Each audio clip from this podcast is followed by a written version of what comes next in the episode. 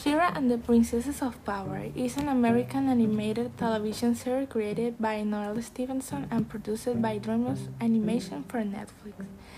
It tells the story of Adora, a young orphan whose life changes completely when she learns that she can transform into the legendary warrior She-Ra. Since she discovered her powers, she must lead an army of magical princesses against the host of the evil Hordak and his old friend Catra.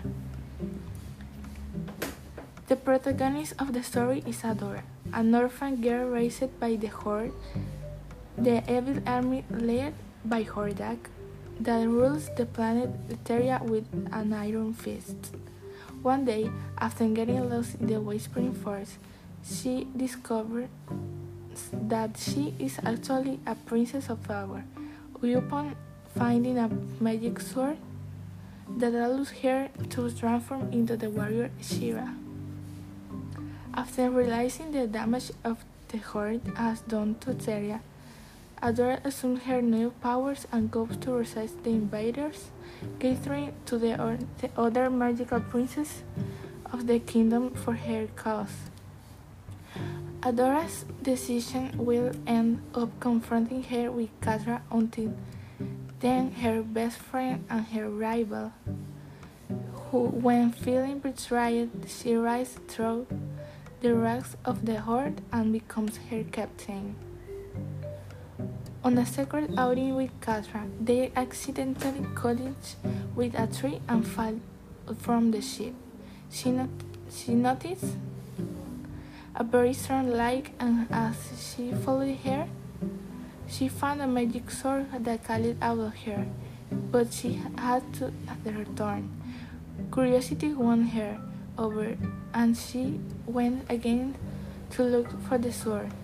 But this time she found two boys, Glimmer and Bow, who wrested the sword and her with her and captured her to take her to the Bright Moon Kingdom but an emergency made her use the sword, and by saying certain words, the sword turned to its magic and turned her into a legendary She-Ra.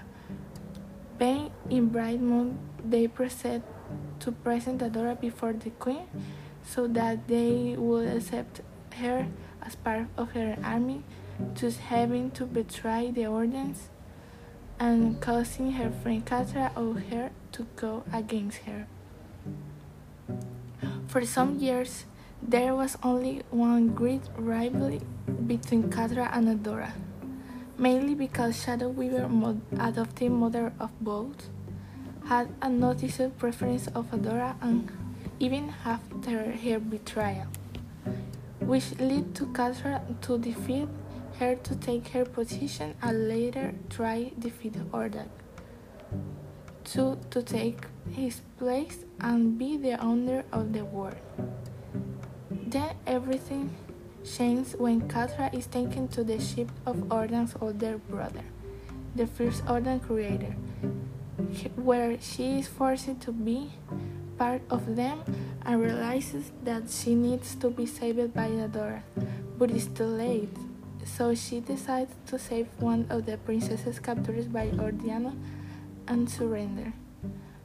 Adora from her ship receives the message for Catra and decides to go for her to save her. The whole story ends when Catra declares her feelings for Adora and it's her due. And with a kiss, they manage to activate Adora's powers and save the world. Personally, I really liked the story and his plot. In addition to his character who represent different sexual orientation and gender identities.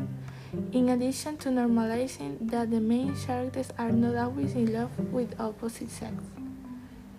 It is a reboot of Filmation She-Ra, the Princesses of Power series, although it has notable difference in plot and character design.